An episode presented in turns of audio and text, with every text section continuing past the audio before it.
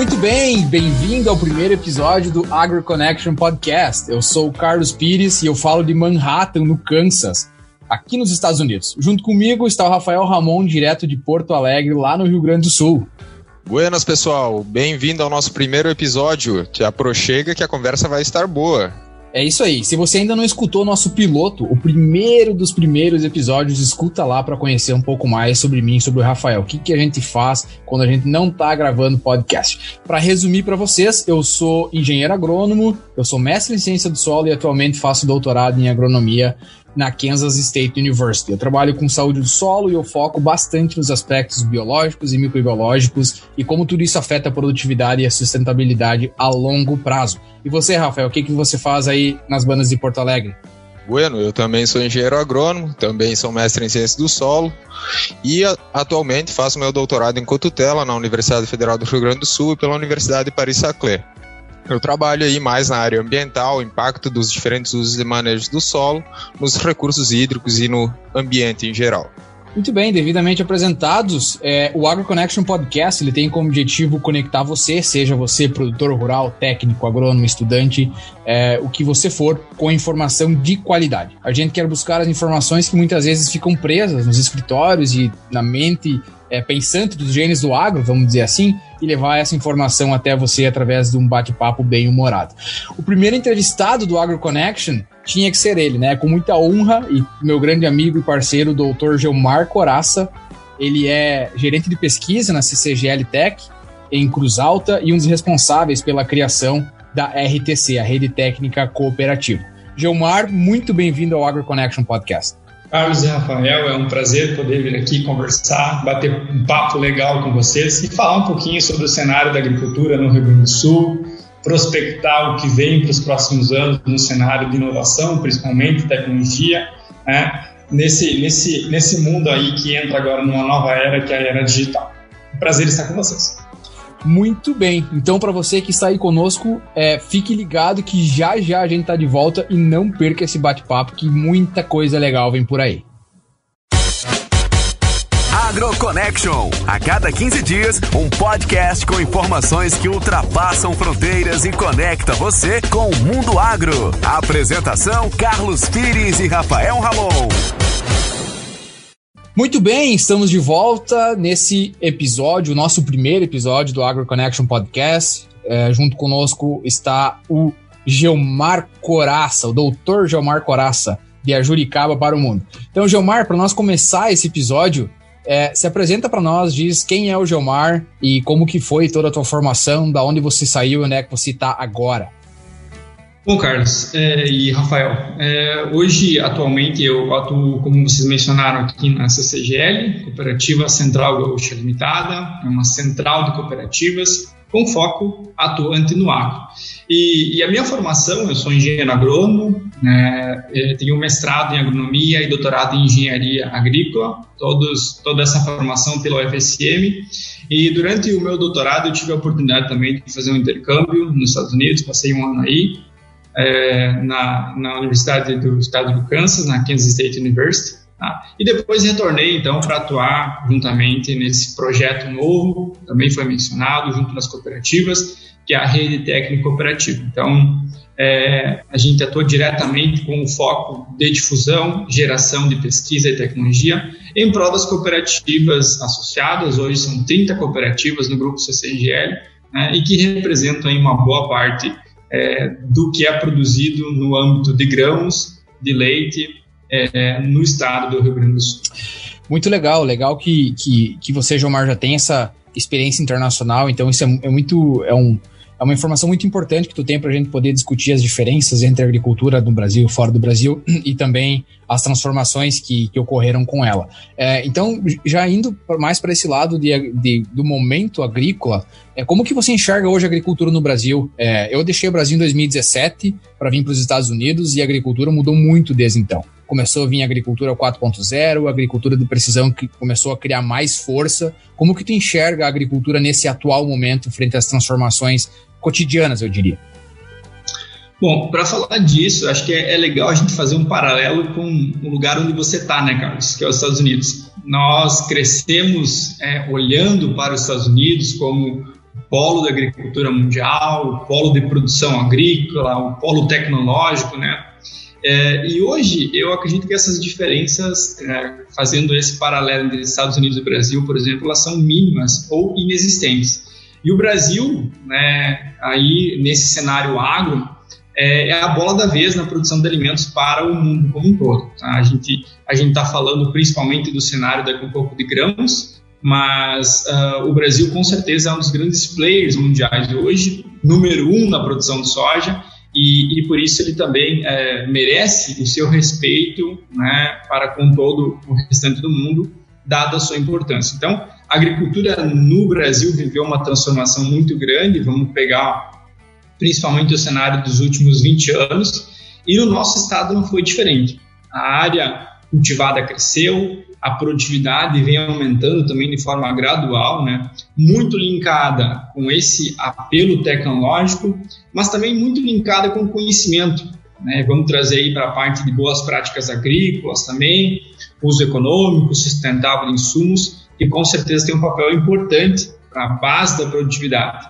E aí, Carlos, a gente também pode depois discorrer né, sobre aquilo que você estuda, que é o solo, que a gente também considera os nossos projetos aqui como a base disso tudo. Então, o Rio Grande do Sul cresceu, cresceu bastante em área de produção, em produtividade, e Oxalá agora, nós estamos aí no mês de fevereiro, se encaminhando talvez para uma grande safra, arrisco dizer talvez uma safra recorde, né? a gente pode lá na frente voltar e refletir sobre isso, mas com certeza está é, tá, tá se desenhando uma super safra no estado. Então, acho que a gente passou por uma grande evolução, a área de cultivo tem crescido e o Rio Grande do Sul também tem uma nova fronteira agrícola ainda a ser explorada, ainda a ser melhorada, que com certeza pode contribuir para que ele talvez volte a figurar como o segundo maior produtor de soja do Brasil.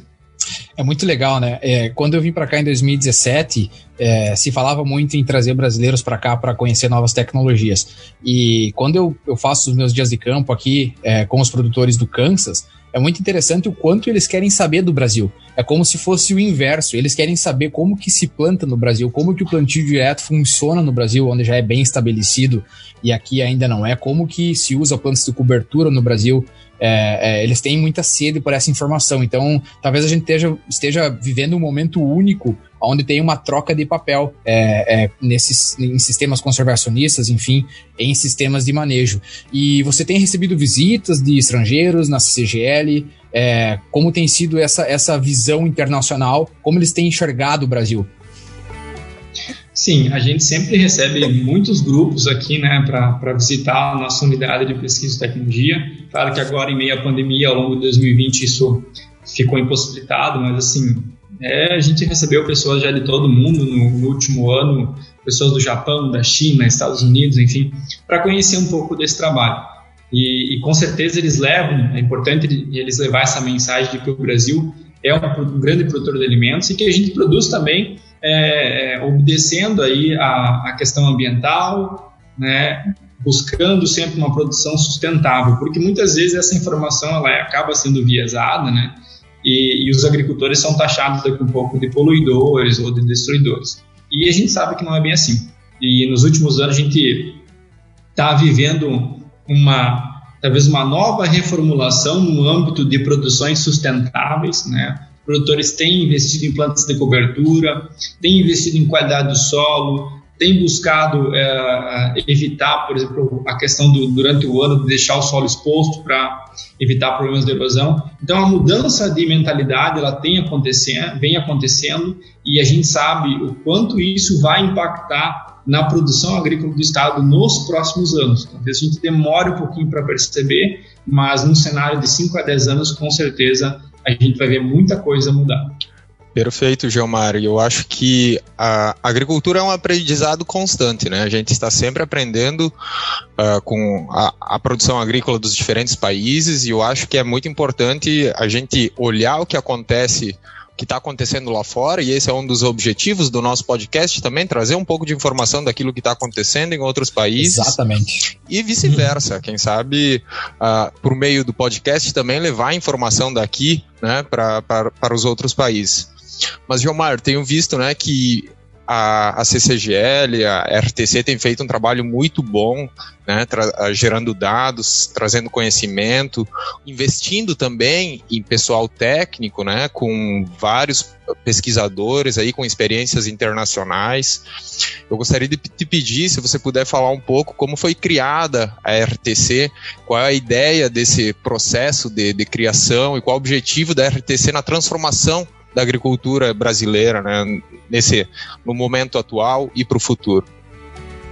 Perfeito, Rafael. É, eu vou começar um pouquinho antes da RTC para falar um pouquinho da CCGN. Tá? A, a, a, por ser uma central de cooperativas, ela atua em segmentos né, diferen, diferentes do que as cooperativas singulares atuam, até justamente para tentar é, agregar valor nesse todo esse processo. Então, hoje, hoje a CCGL ela atua em três, três principais segmentos. É, a gente mencionou anteriormente a questão da, de laticínios, então contamos com uma indústria aqui sediada em Cruz Alta, é a maior planta de leite em pó hoje do Brasil, capacidade de processamento aí que supera 2,2 milhões de litros ao dia, tá? então esse é um dos negócios, e esse leite é oriundo dos produtores associados das cooperativas, então agregação de valor para aquilo que é produzido lá no campo. Tá? Outra, outra unidade é a unidade de, de logística, que aí fica sediada em Rio Grande, né, que são os terminais portuários lá. A CCGL possui um terminal próprio e outro que é uma concessão, e, e por eles são escoados em torno de 60% a 70% da soja do Rio Grande do Sul. Então, a gente está falando de 60% a 70% da soja que é produzida no Rio Grande do Sul é escoada via terminais da CCGL. Tá? Isso também é muito estratégico, porque as cooperativas têm segurança com o escoamento dos seus grãos com isso, estando esse negócio é, junto delas. e uma terceira unidade. Terma, e Tergrasa. Termas e Tergrasa. E aí nós temos, estamos agora, Carlos, com um projeto de expansão, né, para triplicar a capacidade é, do Termasa. Então, um projeto bem audacioso, investimento superior a 700 milhões lá em Rio Grande, justamente para elevar essa capacidade. Por quê? Porque esse tipo de negócio ele tem que ser projetado para os próximos 50 anos. E como é que vai estar a safra do Rio Grande do Sul daqui a 50 anos? Então é um cálculo difícil de é. fazer, né? Mas é. ele tem que ser justamente pensado nesse sentido. Como é uma obra grande, né? Já tem que estar pensando lá na frente. É muito Bom, planejamento a... a se feito, né?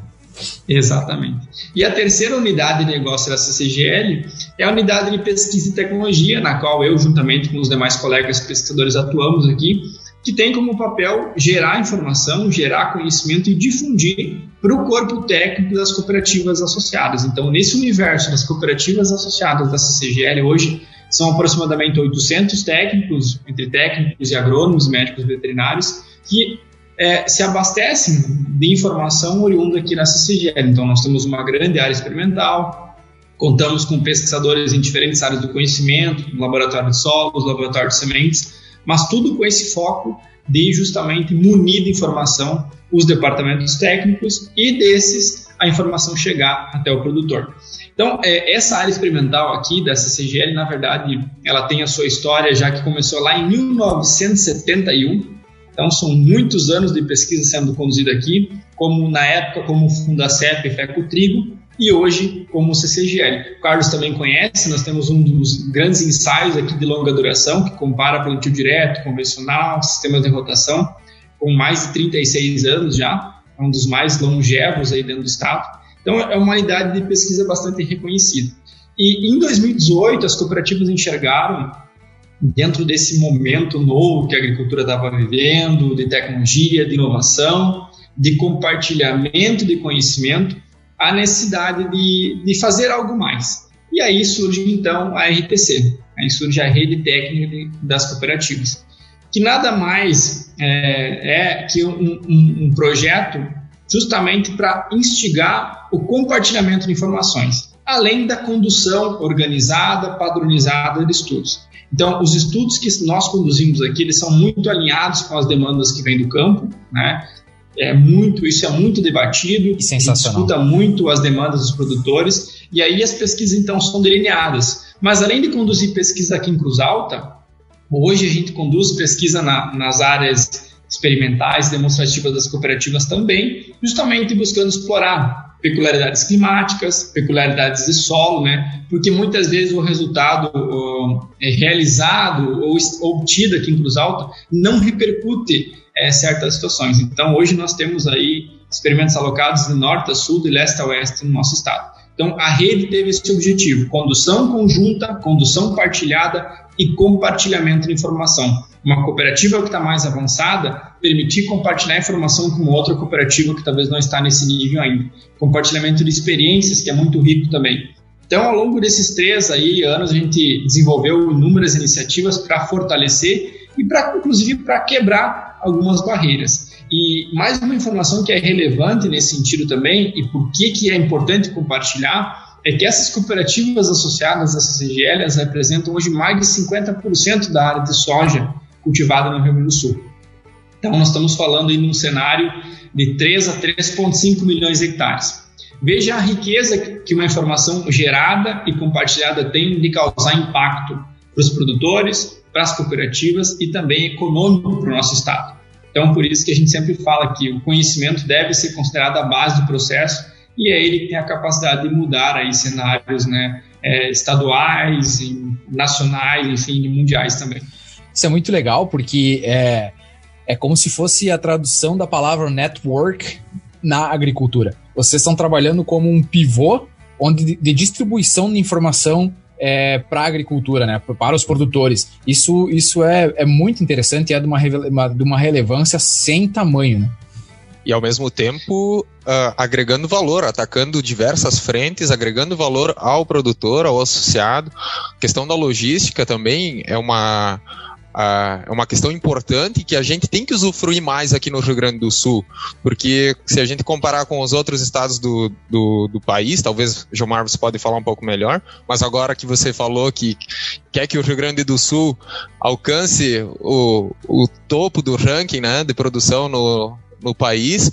Qual, talvez você possa comentar um pouco qual, quais as vantagens que o Rio Grande do Sul tem também em relação né, ao, ao, ao restante do país. Perfeito, Ramon. É, eu acho que essa geração de conhecimento ela é um dos pontos primordiais para isso, né? E quando ela é compartilhada, o ganho, às vezes a gente costuma usar o termo ele é mensurável, porque a gente também não sabe a, o, todo o poder que, que se tem é, nesse compartilhamento.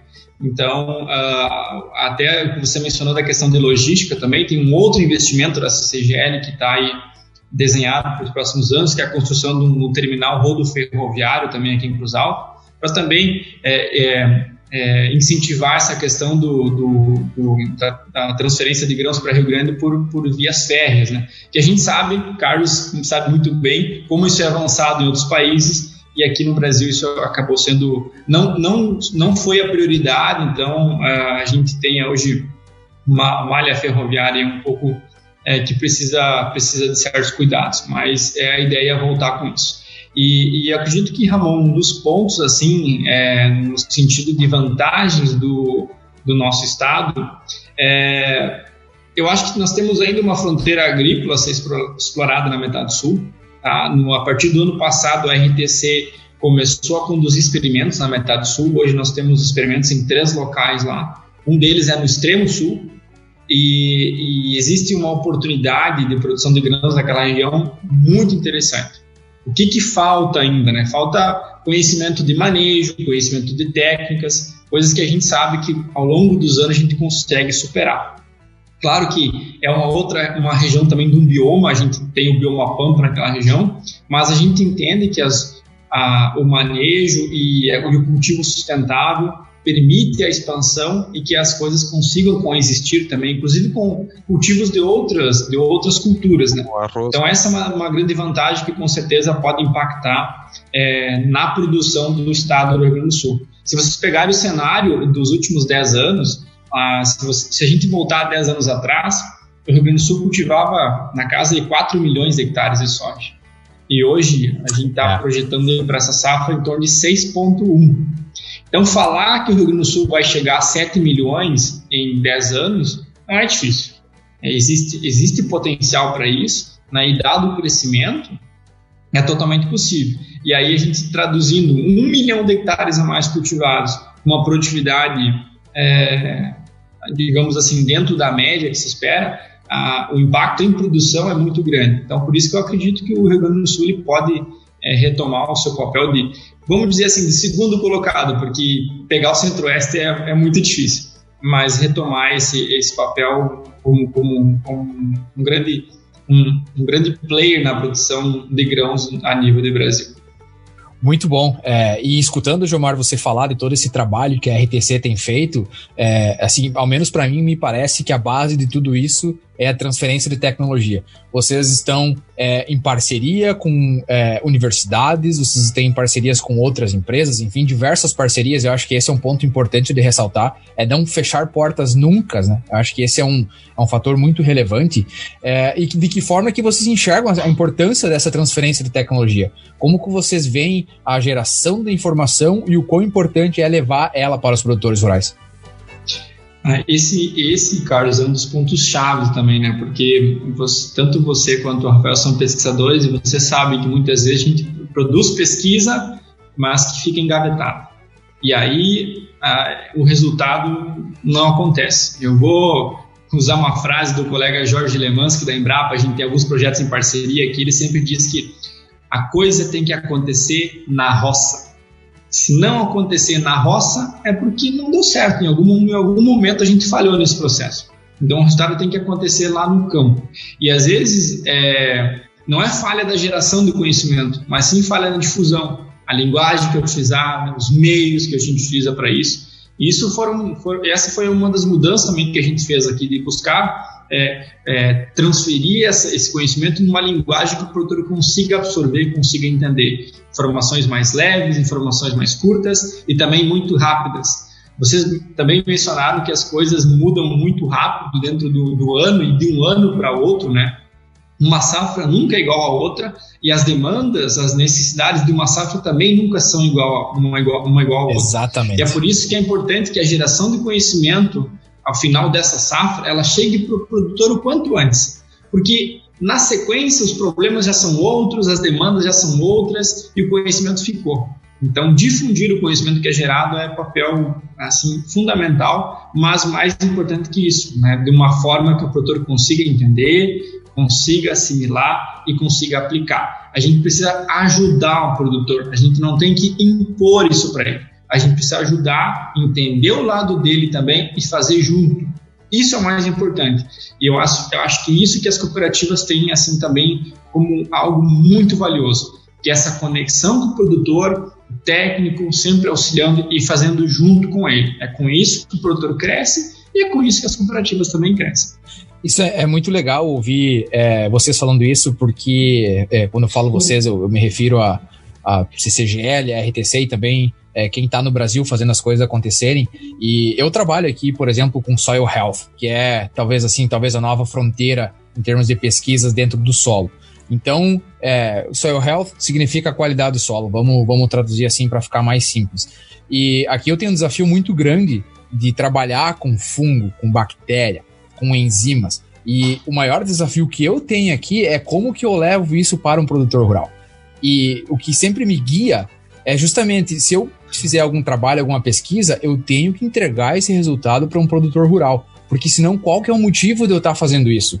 É, eu vou engavetar mais uma informação e eu não vou fazer essa informação chegar. Então é bom saber e é legal saber que é, tem muito trabalho em relação a isso, a forma que tu entrega essa informação, a forma que tu faz a extensão rural. E é desafiador, né, Carlos?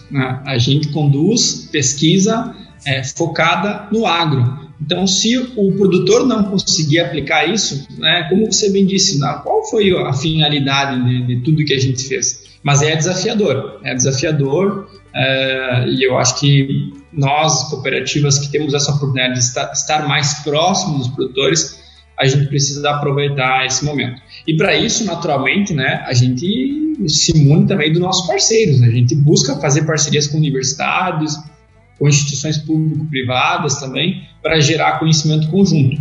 A nossa direção sempre diz que, como instituição de pesquisa, a gente não é uma ilha, né? a gente não é dono da verdade, então a gente sempre, sempre precisa se munir desses parceiros, porque com certeza, mais com mais cabeças pensando, a gente consegue chegar no resultado mais rápido e fazer com que o resultado chegue lá no campo, que é o que interessa. Sem dúvida nenhuma, como fal falamos antes, network. Acho que essa talvez seja a palavra do momento.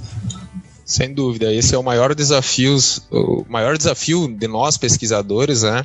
Que é levar o nosso conhecimento, às vezes muito aplicado, muito específico, para o agricultor. E aí se cria uma ideia, né, de uh, o agricultor por, por vezes tem dificuldade de acreditar em alguns trabalhos específicos que a gente faz. E então eu queria te perguntar assim, se você pudesse trazer algum exemplo aí das pesquisas que você tem desenvolvido mais recentemente, para também nós vamos ter uh, agricultores que vão ser ouvintes do podcast e eles também uhum. vão querer saber qual é o tipo de pesquisa que a CCGL tem focado uh, recentemente. Perfeito. Bom, é, nós, nós trabalhamos aqui, na verdade, hoje com cinco áreas do conhecimento. São elas: manejo de plantas daninhas, fertilidade do solo e nutrição de plantas, o manejo de pragas, no caso entomologia, o manejo de doenças, de patologia, e o manejo de grandes culturas, né, focado aí em caixa de sistema de produção e basicamente ajuste fitotécnico. Então, é, esse, essas cinco áreas a gente entende que elas atendem às demandas dos nossos produtores hoje. Tá? E, mais recentemente, por meio de alguns projetos envolvendo inclusive a Federação das Cooperativas, a FECOAGro, nós entramos também no mundo da agricultura digital. Então, temos hoje um profissional aqui focado nessa área também, é, muitos projetos e muitas iniciativas em andamento. Então, dá para se dizer que são essas seis áreas hoje que a gente gera informação em prol dos nossos produtores. E, e, um ponto importante, já que o Carlos também é, é, dessa área, você também, né, Rafael, na questão da área de solos, nós temos um projeto agora é, que está startando em 2021, é, que tem parceria com Embrapa, com universidades, que é justamente olhando para o lado do produtor. Esse projeto está sendo chamado de Operação 365. Tá? Por que 365? Para fazer justamente a alusão de que a gente precisa proteger o nosso solo né, os 365 dias do ano. Que legal. Então é um projeto que vai focar justamente no manejo e conservação do solo, linkado à produtividade, linkado à renda. Porque é muito claro, né? A gente pode falar aqui, é muito bonito, dizer para o produtor, olha, usa planta de cobertura, faz um manejo intensivo aí, mas e no final, né? Quem é que paga essa conta? É, então essas é. coisas precisam ser ponderadas. Então a gente também tem conversado com outras instituições voltadas também para a questão de crédito, para justamente oferecer benefícios para os produtores, que diga-se de passagem, né, um produtor que faz o manejo correto, que é um produtor que investe é, em conservação, em qualidade do seu solo, ele precisa ser beneficiado por isso. Então, esse é um projeto também que starta, que a gente quer colher muitos frutos nos próximos anos, vai começar com um piloto agora com, com 30 talhões agrícolas, é, mas que tem esse foco justamente olhar para o manejo, para a conservação do solo, porque a gente entende né, que essa é a base do processo. A gente pode falar em tecnologia, a gente pode falar em inovação, a gente pode falar em agricultura digital, mas se o meu básico lá não tiver bem feito, de nada adianta. Né? Então, é, uma frase do meu orientador do mestrado, o professor Santos, que sempre dizia né, que é, primeiro tem que fazer o básico bem feito e outra que nenhuma tecnologia corrige um erro de manejo. Tá? Então isso é bem importante também que eu, eu para eu entrar no mundo da tecnologia eu preciso olhar para trás e ver se eu já construí, né, a que nível que eu tô. Então acho que isso é bem, bem importante de ponderar também e compartilhar com vocês. Isso é bem legal, até porque é, essa era, era, o próximo tema que a gente queria abordar, exatamente o que significa fazer o simples bem feito. Isso se tornou uma frase muito corriqueira ultimamente é, em, em, lives, enfim, palestras, em eventos é, de agricultura no Brasil. O que, que você enxerga, Jomar, como fazer o simples bem, bem feito antes de querer é, usar, enfim, é, produtos ou ferramentas que possam, é, é, que possam não, que, que se espera que façam milagre dentro da agricultura? Eu vou tentar resumir é, numa frase que eu acho que é aplicar aquilo que já se sabe. Isso para mim é fazer o básico bem feito.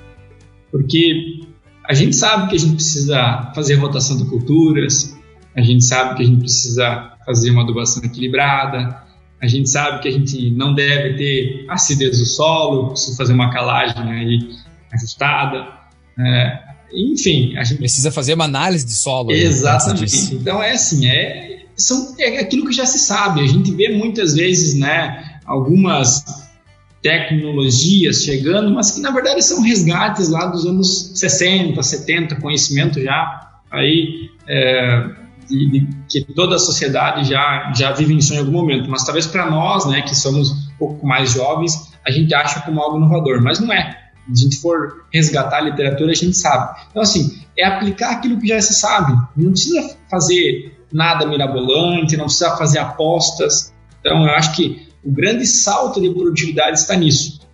Se a gente pegar as falas dos produtores, aí, campeões dos concursos de produtividade, o que, que eles fazem? Qual que é o pressuposto básico né, que eles adotaram para chegar lá? É manejo solo, é rotação de culturas, é investimento em palhada, enfim, é, nutrição, fertilidade equilibrada, né? Eles não utilizaram nenhuma tecnologia mirabolante, fizeram um básico bem feito. Então, acho que a chave do sucesso a chave de uma propriedade de sucesso é fazer o básico bem feito. E olhar né, sempre para um termo que às vezes nos passa despercebido. A gente foca muito em produtividade e esquece da rentabilidade. Então, quanto de dinheiro eu estou gastando? Porque no final, assim como qualquer atividade, agricultura, propriedade, ela é similar a uma indústria, né? Ela precisa dar lucro, ela precisa ter retorno. Então a gente precisa olhar para isso, que às vezes essas as curvas da produtividade e do custo elas precisam descolar. E eu preciso ter renda né, para conseguir crescer e conseguir prosperar.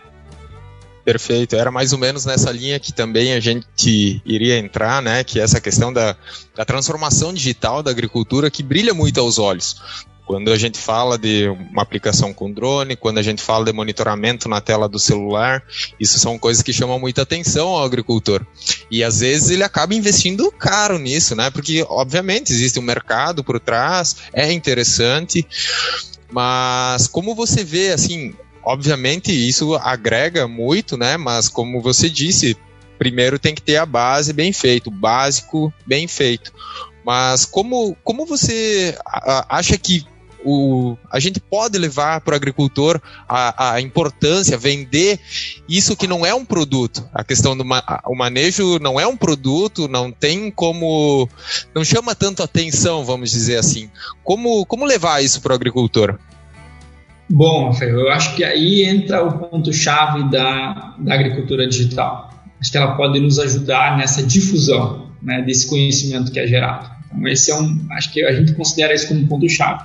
E, e, a gente não pode negar que a agricultura digital veio para ficar, né, e que cada vez mais é, vai se acelerar, as coisas vão andar mais rápido, os contatos pessoais vão ficar daqui um pouco um pouquinho mais distantes. Aí a gente está passando por essa pandemia que acelerou esse processo, né? Então ela veio para ficar. Mas é, é, preciso entender que é, é, ela precisa entregar valor. E por isso que quando as cooperativas do Rio Grande do Sul, por meio da, da federação, resolveram é, startar esse projeto, muito se olhou para o produtor. Bom, vamos investir em agricultura digital. Tá, mas o que, que vai ser a nossa prioridade?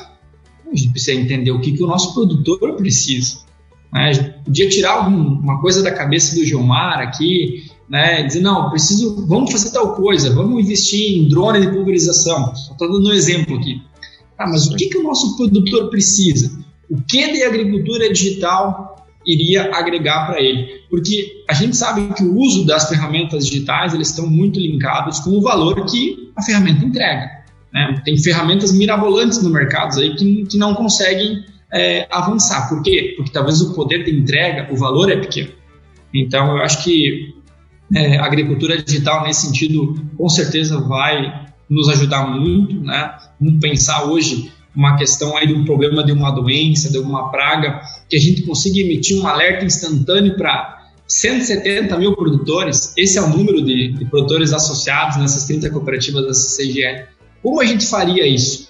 A gente não conseguiria fazer isso. Com a agricultura digital, a gente consegue. Então, acho que ele é o veículo né, para levar conhecimento e continuar ajudando o produtor. Que legal. Bom, é, tomara que a gente consiga fazer um bom uso da agricultura digital, né? E como o João Mar comentou, eu também enxergo isso, tem muito potencial desde que, desde que empregada da forma correta. E já que nós estamos falando de futuro, mas que talvez nem seja tão futuro assim, porque já se tem muitas plataformas, se tem muita informação é, sobre agricultura digital e ao mesmo tempo vem chegando o tal do mercado de carbono. Esse é velho, é um velho conhecido de todo mundo, principalmente aqui nos Estados Unidos. É, cada reunião que eu participo, inclusive saí uma hoje à tarde com é, é, uma comissão de produtores de milho aqui no Kansas, é, onde eu estava defendendo um projeto, mas enfim, é, foi discutido de novo, mais uma vez. A cada reunião é discutida a questão do crédito de carbono. A gente está olhando, Gilmar, tu acha realmente para crédito de carbono ou talvez é, em, em, pagar ou beneficiar o produtor através de práticas conservacionistas? Eu sei que essa, esse é um, é um tema delicado e que dá muito pano para manga.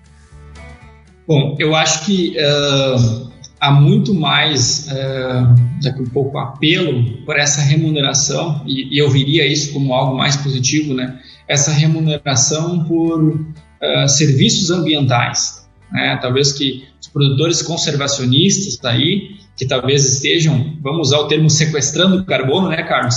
Uhum. Possam ser remunerados por isso. Esse é um mercado que já se discute há mais de duas décadas, né? Ele se avançou pouco, mas a, a, a, parece nesse momento que há uma tendência de que se avance mais rápido agora, uma vez que as grandes corporações também assumiram compromissos audaciosos né, quanto à questão de redução de emissão de carbono. Então, é possível que isso avance e seria interessante se os, os produtores fossem sim remunerados por isso. É, é, a gente vai precisar muito avançar no, na questão de, de avaliação, de critérios para isso, mas a nossa aposta nesse primeiro momento é, é, é uma remuneração por serviços ambientais, por serviços conservacionistas. E a Operação 365 vai justamente atacar esse ponto, né? que esses produtores que tenham os manejos é, diferenciados, eles realmente possam ser remunerados por isso. Mas eu vejo que essa questão é, da, da questão dos créditos de carbono, ela vai continuar sendo discutida cada vez de uma maneira mais, talvez mais acalorada, vamos usar esse termo, né? De, de uma ponta nós temos um mundo demandando de alimentos, então a gente precisa produzir mais alimentos. A gente está falando aí de, vamos pegar o cenário de China e Índia, né? está falando de 30% da produção da, da população mundial, mundial. Né? Nesse, é. nesses dois países, então é muita coisa. Então é muito alimento que será demandado nos próximos anos na população mundial e na casa de, de 9 bi. E, então, a demanda por produção de alimentos será alta e, por isso, as emissões continuarão é, existindo. E, do outro lado, a demanda por, das, de grandes corporações assumindo compromisso, de países também, né? A gente tem a questão, inclusive, do, do, de carros a combustão, alguns países, né, que a partir de 2033 já não vão mais ter é, plantas industriais é, produzindo Isso. carros a combustão, tá? Tudo para questão de, de carros elétricos.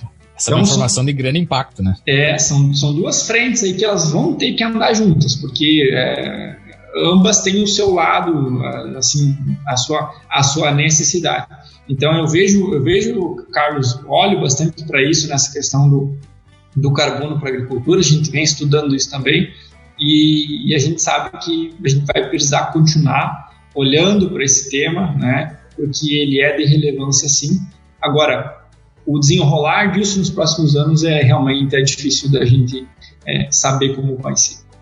Tu sabe que sabe que eu sou curioso por isso, porque, bom, primeiro que é a área que eu trabalho, é, que tenho trabalhado nos últimos anos, e, e só para clarificar, tem dois pontos muito importantes na hora de monitorar isso, porque uma coisa é você decidir quanto você vai pagar e para quem você vai pagar. Agora, como que se monitora isso? Como você sabe se o produtor que estava fazendo, é, adotando práticas conservacionistas ainda está adotando? Então, só para a nossa audiência é, entender, você precisa principalmente de duas coisas. Primeiro, saber quanto de carbono está sendo é, sequestrado, ou quantos por cento de carbono você tem no solo, e segundo, a densidade do solo. E aí que fica difícil, porque em termos de quanto você tem de carbono no solo, quanto você está adicionando, tem é, é, sensoramento remoto, que permite analisar quanto de biomassa está entrando no solo, você já tem informações é, de quanto de carbono ou de nitrogênio certas plantas têm, enfim, tu consegue é, de uma certa forma estimar. E em relação à densidade do solo, esse que é o problema maior. Como que se monitora isso? De onde será que vai vir esse dinheiro é, é para moni monitorar, para monitorar é, e, e, realmente avaliar né, qual que é a densidade do solo em determinados pontos para conseguir saber quanto de carbono você está estocando em termos de quilos por hectare, por exemplo. Acho que esse é um grande desafio. Né? Exato, exato. Por isso que a nossa frente, inclusive, dentro dos projetos da, das cooperativas, da RTC, da Operação 365, é, é, focar mais na questão do manejo conservacionista mesmo, do manejo sustentável, né? E tentar monetizar isso aí para com os produtores. É, eu acredito que com manejo uh, adequado, manejo conservacionista, todos temos a ganhar. Até tinha, puxando um pouco a brasa para o meu assado, né, que a gente trabalha com manejo e conservação do solo, uh, vinculado também aos recursos hídricos, né, tinha um, um projeto inicial a uh, nível de Brasil, que era o Programa Produtor de Águas, né, que, que também estava relacionado ao manejo adequado dos manejo conservacionista do solo. Uma vez que você melhora a taxa de infiltração, protege o solo contra a erosão, você acaba estocando mais água no solo, né, que fica disponível para as culturas, e assim, e assim vai, é uma cadeia, né? A, a sociedade se beneficia disso. Então, acho que todos, todos têm a ganhar, e, e à medida que, que uma iniciando né, com, com créditos de carbono, talvez uh, vamos ver outros benefícios, né, e quem sabe isso ganhe uh, mais potencial, seja mais acreditado, né, que de fato uma, todo mundo ganha com essa agricultura mais conservacionista e também melhora a visibilidade do Brasil no exterior, né, que recentemente tem sido tão criticado e que não é bem assim. Uhum, perfeito. E é, é, importante, Rafael, quando você menciona na questão né, de, de, todo mundo ser beneficiado, né, porque aqui no Rio Grande do Sul a gente vem de, de uma estiagem na última safra de verão que causou um impacto assim muito grande. A perda da produção de soja foi na casa de 50%. Mas a gente, a gente conseguiu mapear alguns produtores, a gente viu que produtores que fazem o manejo conservacionista colhem mais. Se eles colhem mais, eles estão produzindo mais alimento. Então, eles conseguem também entregar para a sociedade, produzindo mais alimento, um alimento mais barato, porque a escassez faz os preços subirem. Então, é, o manejo, por isso que a gente olha, né, o manejo, o solo, ele é a base do processo. Então, cuidar bem dele, com certeza, além de todo esse, essa, esse apelo ambiental que a gente vai estar tá, vai tá atendendo, né, e que é importante, a gente também está minimizando os nossos riscos. Né? A safra do Rio Grande do Sul por muitas vezes, olhando historicamente, ela é um eletrocardiograma. Exato. Então, é. o nosso grande objetivo é tentar minimizar isso e fazer com que os anos aqui que a gente tem com problemas hídricos sejam suavizados, a gente minimize perdas também, que é importante inclusive para os produtores, né, para que se mantenham na atividade. É muito legal isso, e, e, isso vai, vai muito de encontro que tem, tem sido feito não só no Brasil, né, mas em outros países também. É tentar olhar, olhar a longo prazo. As pessoas, é, e eu me coloco nisso, muitas vezes têm memória curta. Ano passado a gente teve uma seca com uma queda na produção muito grande e esse ano a gente tá, vai ter provavelmente uma super safra, porque uh, tem chovido muito bem. Então você sai de um ano ruim, entra num ano bom, e aí parece que você esquece de todos os problemas que enfrentou. Então, é, pensar em longo prazo, né? Pensar em talvez, e agora vou usar um outro termo que está famoso, é resiliência. É pensar em estabilidade da produção a longo prazo, talvez seja um ponto bem importante a ser, a ser considerado. Exatamente. E os nossos agricultores são, são digno de respeito, né, por ser, serem guerreiros, né, e com, com todas essas oscilações, continuando, né, na, nessa atividade tão importante.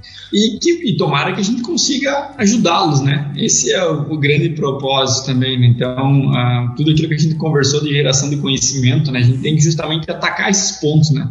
Pontos que talvez são cruciais aí para que os produtores se mantenham na atividade e consigam seguir crescendo. Muito legal, muito bem. A gente vai, vai se encaminhando para o fim do nosso bate-papo com o Geomar Coraça, doutor Geomar Coraça, né? Um bate-papo muito legal. E essa é uma das ideias do Agro Connection, do Agro Connection.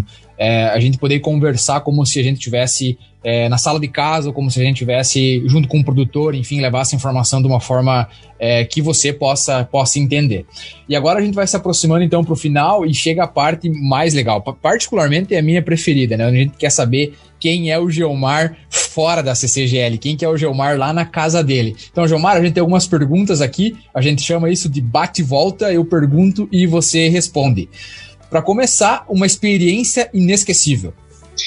Ah, o meu intercâmbio, morar um ano nos Estados Unidos. Que legal. E um sonho profissional? Eu acho que ser reconhecido em algum momento da vida por ter ajudado os produtores. Bacana, muito bacana. É um hobby. Andar de moto.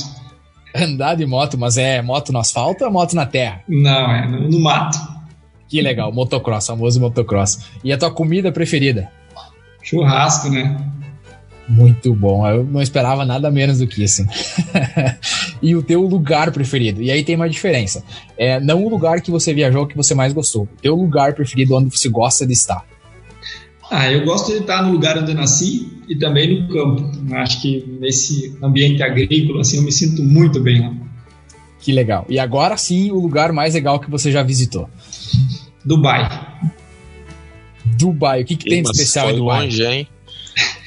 ah, é algo muito diferente. O que foi feito lá em meio a um deserto é algo realmente que faz a gente pensar que a capacidade humana extrapola certos limites muito interessante, ponto de vista muito legal. E o teu estilo de música preferido? Olha, eu gosto de música, gosto do, dos country americano e gosto de sertanejo. Eu, na verdade, eu sou bem eclético, não tenho assim quase queixas para algum tipo de música. Eu escuto o que, que vier. Muito legal. E agora a pergunta que é a mais interessante sempre é sobre o time de futebol. Qual é o time ah. de futebol do Jomar? Vamos ver se ele é sofredor ou não. Ah, o melhor time do Rio Grande do Sul, né? O Inter. Ah, muito bem. Bom, eu não vou discordar, né? Não posso discordar. O cliente sempre tem a preferência, não é mesmo? É isso aí, Gilmar. Muito obrigado. A entrevista é, é, muito bacana. A gente quer te agradecer muito por ter topado fazer essa entrevista, o nosso primeiro episódio. A gente está super honrado e muito bem servido de informação, com certeza. E esperamos aí que você continue liderando muito das pesquisas é, com agricultura, não só no Rio Grande do Sul, mas no Brasil também. Jomar, também quero agradecer o, o, o aceite né, para participar do nosso primeiro episódio do AgroConnection Podcast.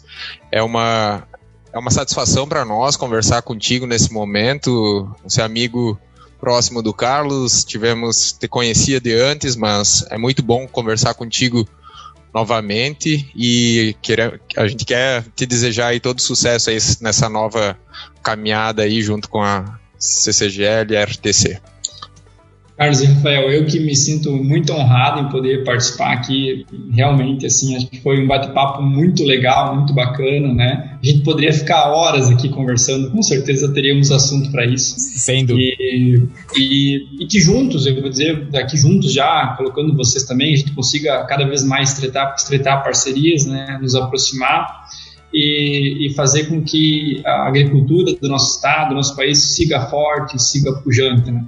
A gente estudou para isso, tivemos a oportunidade de estudar, de agregar conhecimento e acho que é o momento também da gente devolver isso para a sociedade. Né? Então, que a gente consiga fazer isso, que a gente consiga talvez, é, oxalá, deixar um legado importante para o agro, para as futuras gerações que chegam também. Né? E só agradecer mesmo, foi, foi um prazerzaço, né? espero poder voltar daqui um pouco em outra oportunidade mas e também aproveitar para desejar sucesso para vocês aí é, nesse novo projeto que com certeza já é um sucesso.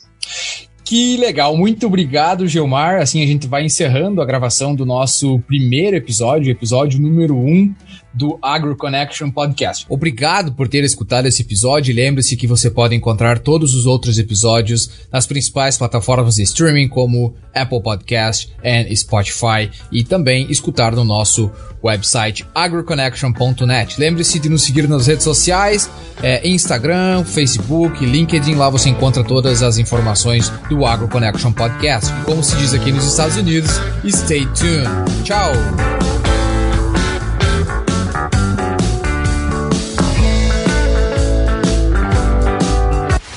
Agro Connection.